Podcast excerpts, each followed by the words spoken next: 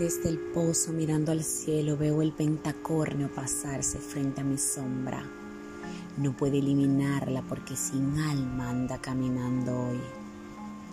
El pozo fue hecho con cristales que brotan de mis ojos, haciéndole entender a la lluvia que perderá ante mi profundo dolor. Es imposible que sus gotas llenen el pozo primero que mis ojos porque nada duele más que un amor por primera vez sentido, lleno de excepciones, de verdades, desafíos y delatores.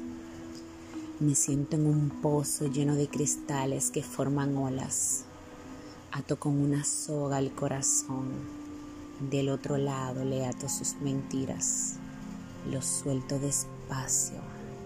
Llega al fondo, donde hay frío, soledad y dolor. El corazón es irreverente, aún ahogado por las mentiras, sigue latiendo, tan fuerte que un sonido hace retumbar las paredes del pozo y los cristales que aún brotan crean una canción que grita su nombre. No había experimentado jamás increíble y único sentimiento, tan feroz que salta como pez sacado del mar, de la parca que quiere labrar su destino.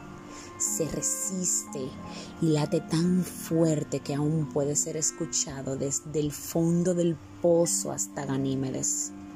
Sigue tan vivo que aún provoca que se ericen los sentidos sin sentido, que produce pensar en los labios del pecado.